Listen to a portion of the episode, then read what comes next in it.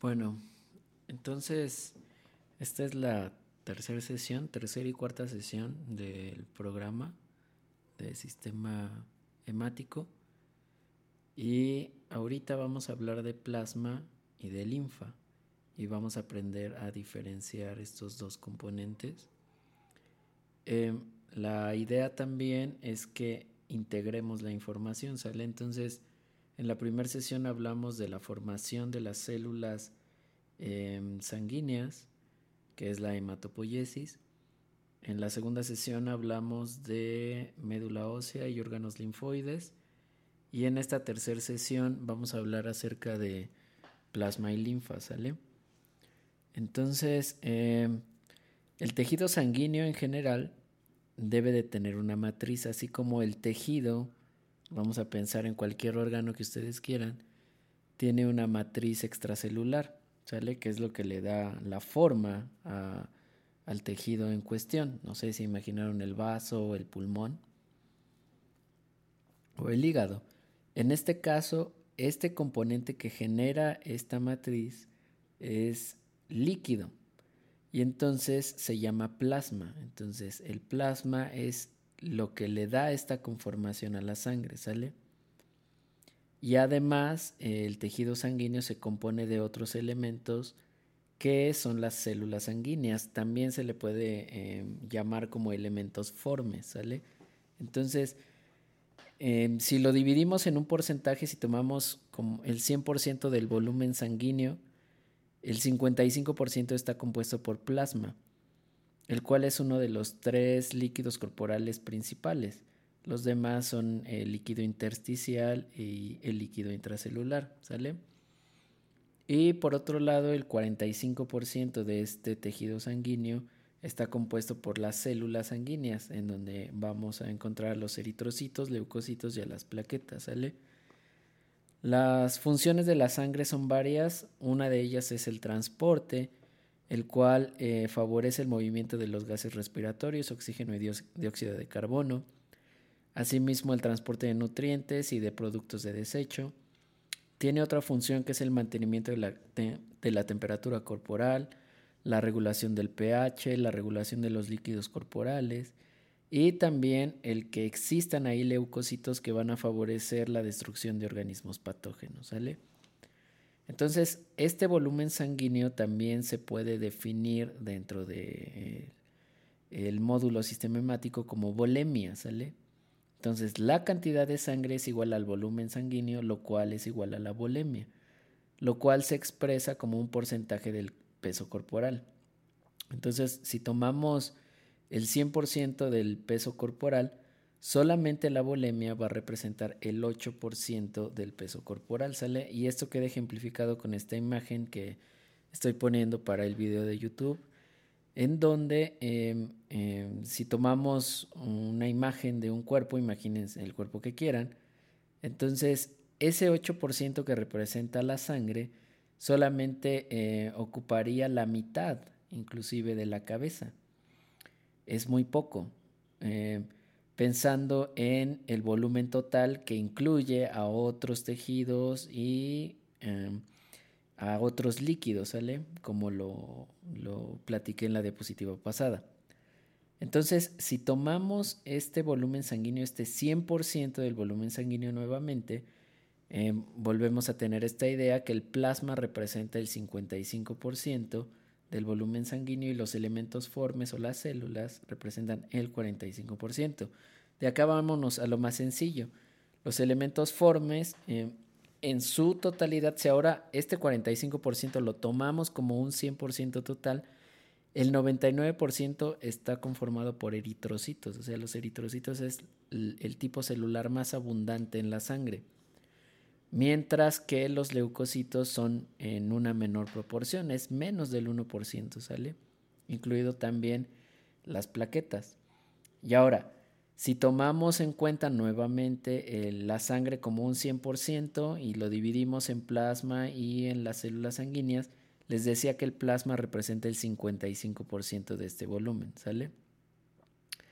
Entonces, si tomamos este 55% ahora como un 100%, vamos a encontrar que está compuesto principalmente de agua. El 91% del plasma es agua.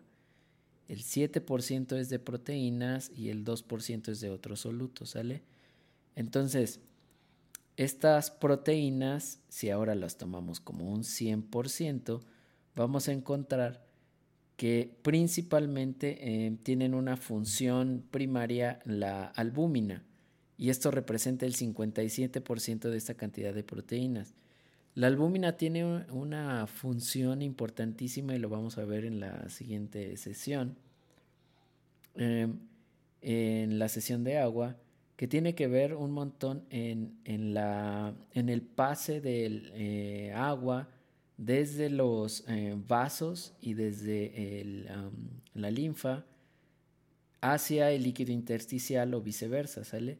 Y estos errores por fallas en la concentración de albúmina puede llegar a producir edema. Entonces, este, esta terminología va a quedar más aclarada en la siguiente sesión. Pero la albúmina tiene una función primaria y por eso hay una gran cantidad de albúmina en el plasma y en consecuencia en la sangre, ¿sale? En una menor cantidad están las globulinas con un 38% y acá encontramos principalmente a los anticuerpos. Por ejemplo, ahora que está tan em, presente la producción de una vacuna en contra del de, eh, COVID, lo que va a a favorecer esta vacuna es la producción de células de la respuesta inmune específicas que a su vez van a producir anticuerpos, los cuales nos van a proteger en contra del virus, ¿sale? Y, en general, estos anticuerpos en, sus clases de inmunología lo van a ver de una manera más específica, pero son proteínas, ¿sale? El siguiente eh, contenido proteico del plasma es el fibrinógeno y la protrombina los cuales tienen que ver muchísimo en la coagulación. En su momento se va a hablar de estos dos componentes proteicos, ¿sale? Y los otros solutos que incluye el plasma son los iones, los nutrientes, los productos de desecho, gases, en fin, ¿sale? Entonces, ahora, si nosotros representamos o tomamos una muestra representativa de sangre de un paciente y lo intentamos separar, vamos a encontrar esta cantidad que les decía, 55% de plasma y un, y un 25 y un perdón, 45% de eritrocitos, ¿sale? Y de células leucocitarias, incluidos eh, los trombocitos o también conocidos como plaquetas. Sin embargo, hay individuos que van a tener una menor cantidad de eritrocitos. Entonces, si tienen un, menos eritrocitos, se considera como anemia y eso va a aumentar el volumen del plasma.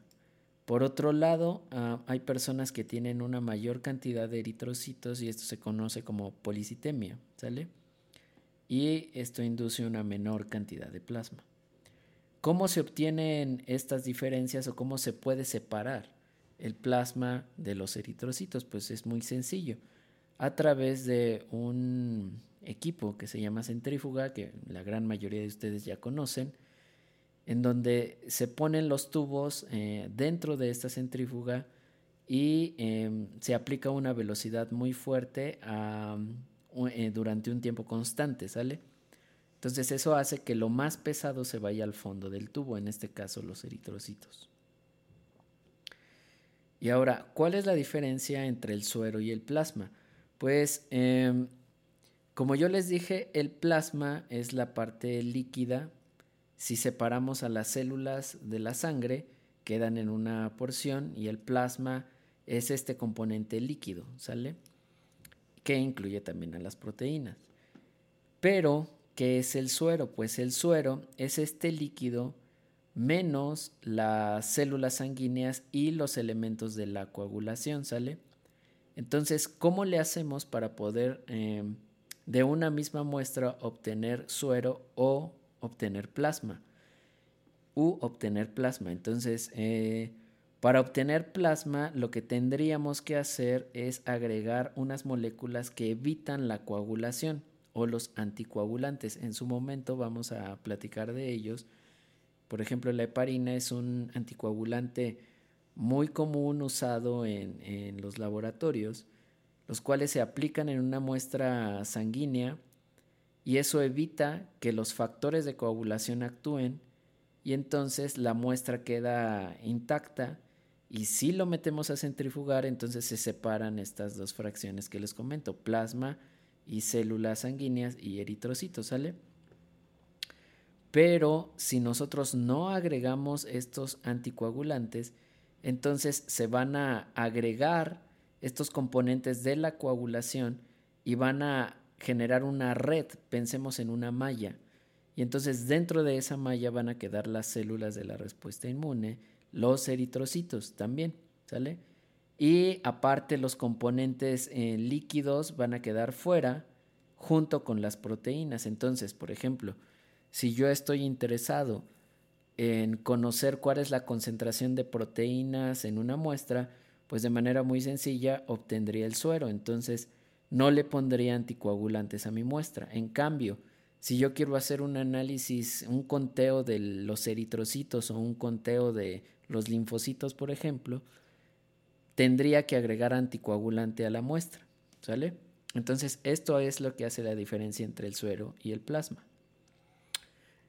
Bueno, entonces, dentro de los componentes que tiene um, las moléculas orgánicas, tenemos a los compuestos de em, a los carbohidratos, a los lípidos y a las proteínas. Estas moléculas se encuentran en la parte líquida de la sangre. ¿sí? Y em, también hay ácidos nucleicos.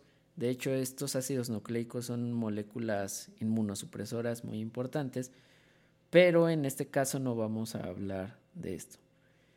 Entonces, em, también no es mi intención como abundar en este tema porque em, ustedes ya tienen conocimiento previo en preparatorias en CCH, si eso se vio cuando yo era estudiante, pues mucho más ahora que ustedes lo tienen muy muy fresco, ¿sale? Entonces, bueno, vamos a hablar un poco de las biomoléculas, pero de manera muy general. Por ejemplo, los carbohidratos ya sabemos que son moléculas compuestas por carbono, hidrógeno y oxígeno, que sus átomos de carbono se unen entre sí para formar anillos y cadenas, y que sus sustancias principales son los azúcares y los almidones. Y estos se clasifican con base en la longitud de sus cadenas, en monosacáridos, disacáridos, polisacáridos, y que son la fuente de energía primaria necesaria para que funcione la célula. Asimismo, otras biomoléculas eh, importantes son los lípidos. Estas moléculas eh, son, insolubles en el agua, son moléculas no polares. En la próxima clase que platiquemos eh, hablaremos un poco al respecto de esto, de la polaridad. Pero además son solubles en solventes orgánicos los lípidos, como el alcohol, y se componen principalmente de carbono e hidrógeno y en menor cantidad de oxígeno.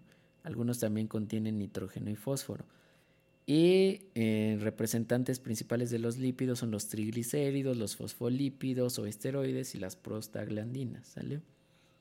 Entonces tienen funciones importantes estas, ah, em, estos ah, lípidos, como por ejemplo proporcionarnos energías, eh, y estos lípidos se pueden almacenar y degradarse posteriormente para liberar energía.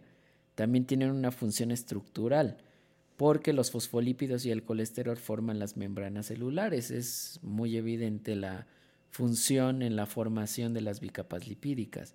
También hay vitaminas que tienen eh, un fundamento lipídico, que son vitaminas liposolubles como la vitamina A, por ejemplo, y que participan en la síntesis de las proteínas de la coagulación.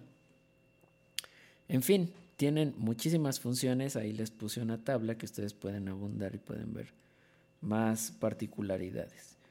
También las proteínas son muy importantes porque son unas biomoléculas eh, compuestas por carbono, hidrógeno, oxígeno y nitrógeno. En pequeñas cantidades también tienen azufre, hierro, magnesio. Y son el componente orgánico más abundante del organismo. Estas proteínas se pueden dividir en dos, en aquellas que son estructurales y en aquellas que son funcionales. Las proteínas estructurales le dan forma a las células, tejidos y órganos, como por ejemplo el colágeno, mientras que las proteínas funcionales tienen un objetivo específico. Aquí el ejemplo más claro son las enzimas. Las enzimas son proteínas funcionales que asocian o disocian moléculas induciendo cambios conformacionales a lo largo de reacciones químicas. ¿sale? Otro ejemplo muy claro de proteínas funcionales son las proteínas que son receptores en la membrana de la célula, que tienen una función específica y que van a inducir alguna producción de otra molécula, por ejemplo, ¿sale?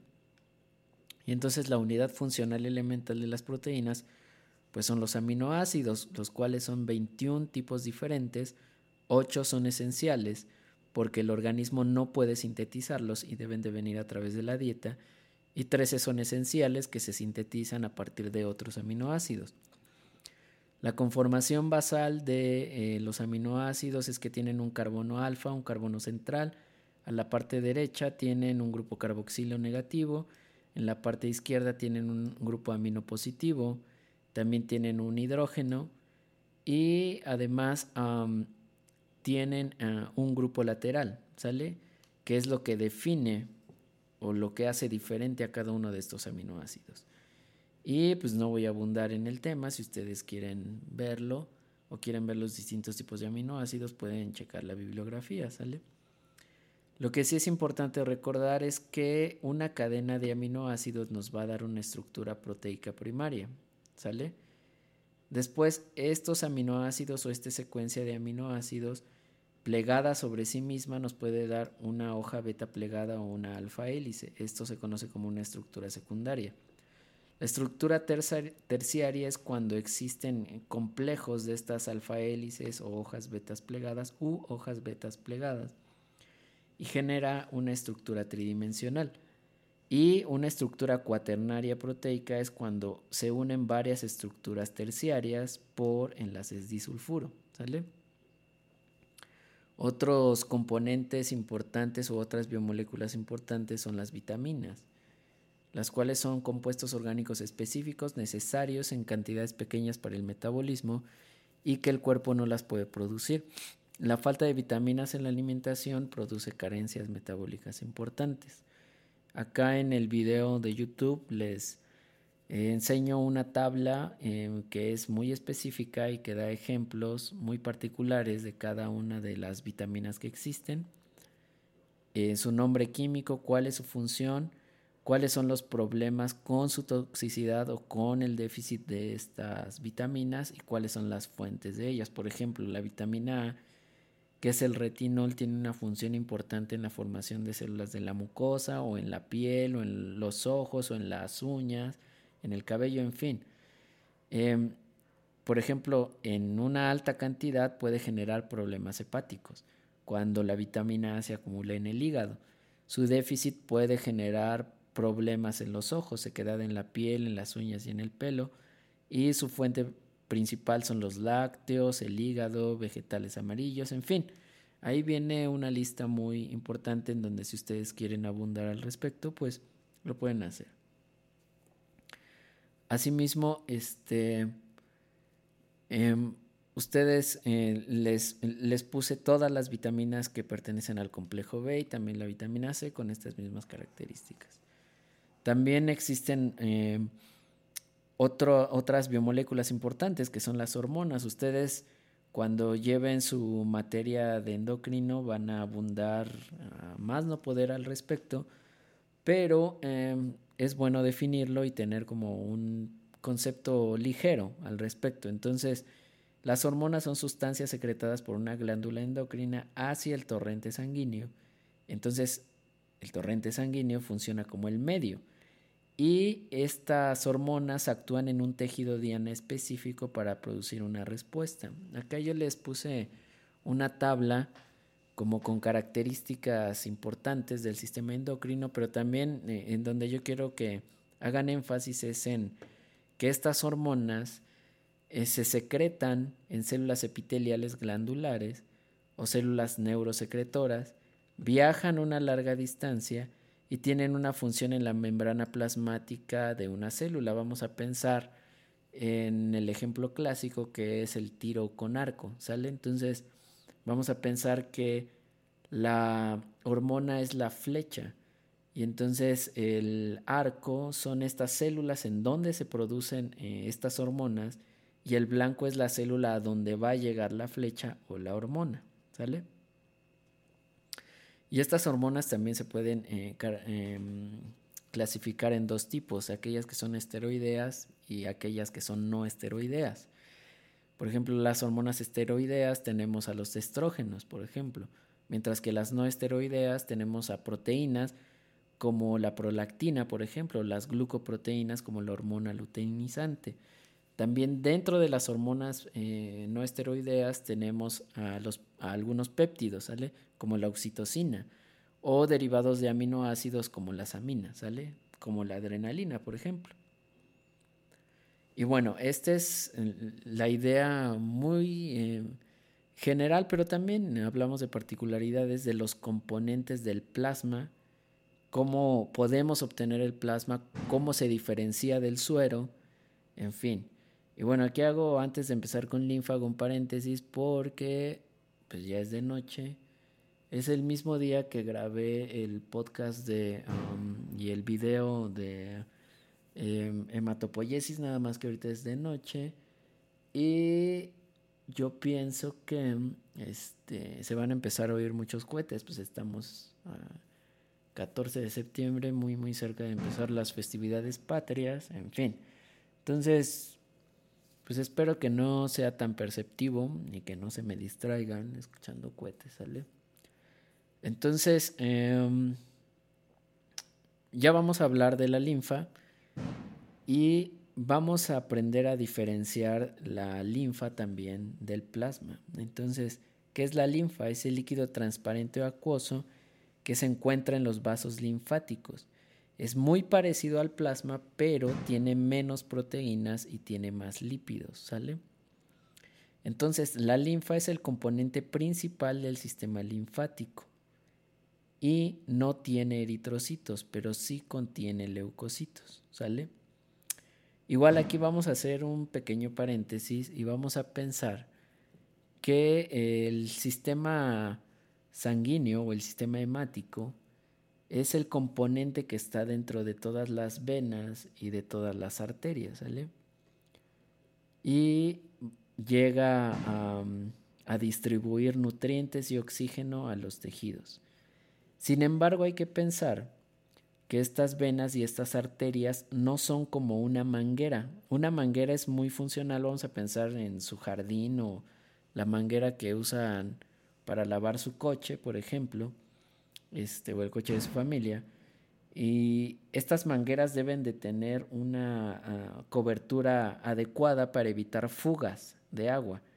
Sin embargo, en el, pensando ya en el sistema circulatorio, las venas y las arterias tienen em, fugas, ¿sale? No es como un componente bien sellado, sino que puede fugarse eh, plasma y dentro de ese plasma, como les dije, su principal componente es el agua y otras proteínas como la albúmina. Entonces pueden estarse saliendo y salen hacia el espacio intersticial. Acá imaginen otra vez eh, un tejido, el que ustedes quieran, y normalmente siempre ponemos atención al conjunto de células que están pegadas entre sí pero no imaginamos aquello que está fuera de, esta, de este conjunto de células. Entonces lo que está fuera de la célula es el intersticio, ¿sale? Entonces, en este proceso, regresando a la idea de la manguera, pues mucha agua se está escapando hacia el espacio intersticial y se puede llegar a acumular y entonces puede generar problemas. Entonces, tiene que haber un mecanismo que recupere esta agua, que recupere estas proteínas y que lo regrese nuevamente al sistema circulatorio. Este es el sistema linfático, ¿sale? Entonces, El sistema linfático es una vía en donde el líquido fluye desde el espacio intersticial hacia la sangre. Va a transportar proteínas y macropartículas de los tejidos hacia los capilares sanguíneos. Entonces, los tejidos deben de tener pequeños canales intersticiales o prelinfáticos donde debe de fluir este líquido intersticial y va a llegar hacia los vasos linfáticos y después directamente hacia la sangre. Entonces, aquí viene un esquema muy eh, claro desde mi punto de vista, en donde tenemos ejemplificado en rojo las arterias y las venas en azul, ¿sale? Entonces, la idea es que estas venas y estas arterias están embebidas entre tejido, entre células tisulares, y entonces por esta imperfección que les comento, pues mucha del agua que debe de ir dentro o mucho del plasma que va dentro sale de estas venas y de estas arterias hacia el espacio intersticial. Entonces toda esta agua y todo este plasma con proteínas que está en este espacio debe de ser recuperado entonces por pequeños capilares linfáticos es recuperado hacia dentro de estos eh, vasos linfáticos y va a ir directo hacia las venas para volver a recuperar este volumen, ¿sale? Espero que me haya quedado claro la idea. Entonces, el líquido que vuelve a la circulación es importante porque las proteínas que contienen no pueden ser absorbidas por los tejidos y se requiere nuevamente que estas proteínas entren al sistema circulatorio. Y acá hay algo bien interesante, como no hay un sistema de bombeo como en el sistema circulatorio, que la bomba primaria es el corazón, pues debe de haber capilares linfáticos que tienen una composición muy particular que favorecen la circulación de la linfa. Entonces, vamos a pensar que esto es, eh, yo creo que el ejemplo que imaginé es como cuando yo iba en la primaria y a la salida de la primaria vendían eh, em, agua en tubitos de plástico que se conocen como congeladas, que ahora ustedes lo conocen como bonais.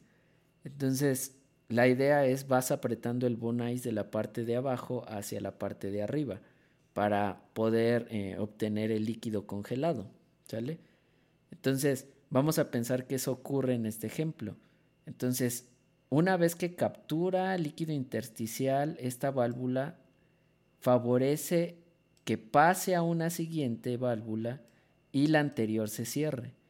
Y entonces va llenando esta válvula, va pasando hacia arriba y esta se cierra. Y así sucesivamente al ir en sentido hacia arriba. ¿Sale? Entonces viene de abajo hacia arriba. Tiene que ir el sistema linfático va en contra de la gravedad, ¿sale? Entonces, eh, ¿cuál es la estructura de los vasos linfáticos? Es muy similar a las venas, pero sus paredes son más finas y como les comenté, tiene más válvulas y tiene ganglios linfáticos. La conformación del del vaso linfático permite tener una mayor permeabilidad desde el espacio intersticial hacia el capilar del vaso. Y las proteínas, esto es muy repetitivo, las proteínas que se fugan del torrente sanguíneo, perdón, y aquellas que se acumulan en los tejidos pueden regresar a la sangre solamente a través de los vasos linfáticos. Entonces la linfa migra a través de vasos linfáticos que progresivamente se hacen más grandes hasta entrar a uno nuevo y llegar a la sangre a través de la vena yugular interna y la vena subclavia, ¿sale? Entonces aquí está el ejemplo clarísimo. Entonces vamos a pensar que em, el líquido intersticial va a pasar hacia adentro de los capilares, ¿sale? Entonces llena este capilar, pasa al siguiente, se cierra este capilar y se van a filtrar estas proteínas y estos componentes de la linfa en los ganglios linfáticos, ¿sale? Ya cuando en, el, eh, la clase pasada que hablamos sobre órganos linfoides, pues se tocó el tema de los ganglios linfáticos, ¿sale? que son, ahorita vamos a hablar un poquito de esta definición, ¿sale? Entonces, una vez que se filtran, pasan hacia un vaso linfático eferente y van de regreso hacia el flujo sanguíneo, ¿sale? Entonces, ya sea... Em, em, bueno, acá les pongo el ejemplo más, más claro. En esta imagen, déjenme ver si se puede hacer zoom. No, no se puede hacer zoom. Con estas nuevas tecnologías, en fin, no se puede hacer zoom. Pero la idea es que vamos a, mm, aquí en amarillo tenemos a las células que conforman el tejido que ustedes quieran, ¿sale? Entonces, en el espacio entre cada una de estas células se encuentra el espacio intersticial el cual va a estar lleno de líquido intersticial que va a pasar hacia adentro de estos capilares linfáticos y va a mm, llegar posteriormente hacia el sistema circulatorio nuevamente. Entonces, vean aquí está el ejemplo de cómo se escapa esta, el plasma desde dentro del sistema circulatorio hacia el espacio intersticial y luego tiene que pasar del espacio intersticial hacia dentro del, del eh, sistema linfático, ¿sale? Del capilar linfático. Entonces, los ganglios linfáticos son estructuras ovoides de forma arriñonada, si se definen. Cada uno está encerrado por una cápsula fibrosa y cuando la linfa entra en el ganglio, esta es filtrada en los espacios conocidos como senos, antes de salir por un vaso único eferente. Y el proceso de filtración en, estos ganglios linfáticos permite el contacto entre agentes extraños presentes en la linfa. Entonces, este proceso de filtración nos sirve para poder capturar moléculas extrañas en nuestro cuerpo como patógenos, por ejemplo, como microorganismos, y estos ganglios linfáticos están llenos de células de la respuesta inmunológica que van a ayudar a generar protección. ¿Sale? Entonces, eh, estos, la linfa nuevamente viene por vasos linfáticos aferentes, llega, se, llenan, se filtran por estos ganglios linfáticos y van a salir por un solo vaso linfático eferente, ¿sale? Y pues creo que eso es todo. Este, pues sí. Entonces, pues es un tema muy sencillo, es un tema muy, muy rápido. yo creo que da pie a que ustedes abunden un poco en, en estos temas y que si tienen dudas pues las aclaremos en nuestra sesión en vivo, ¿sale? Entonces, bueno, creo que eso es todo por hoy y eh, nos escuchamos próximamente.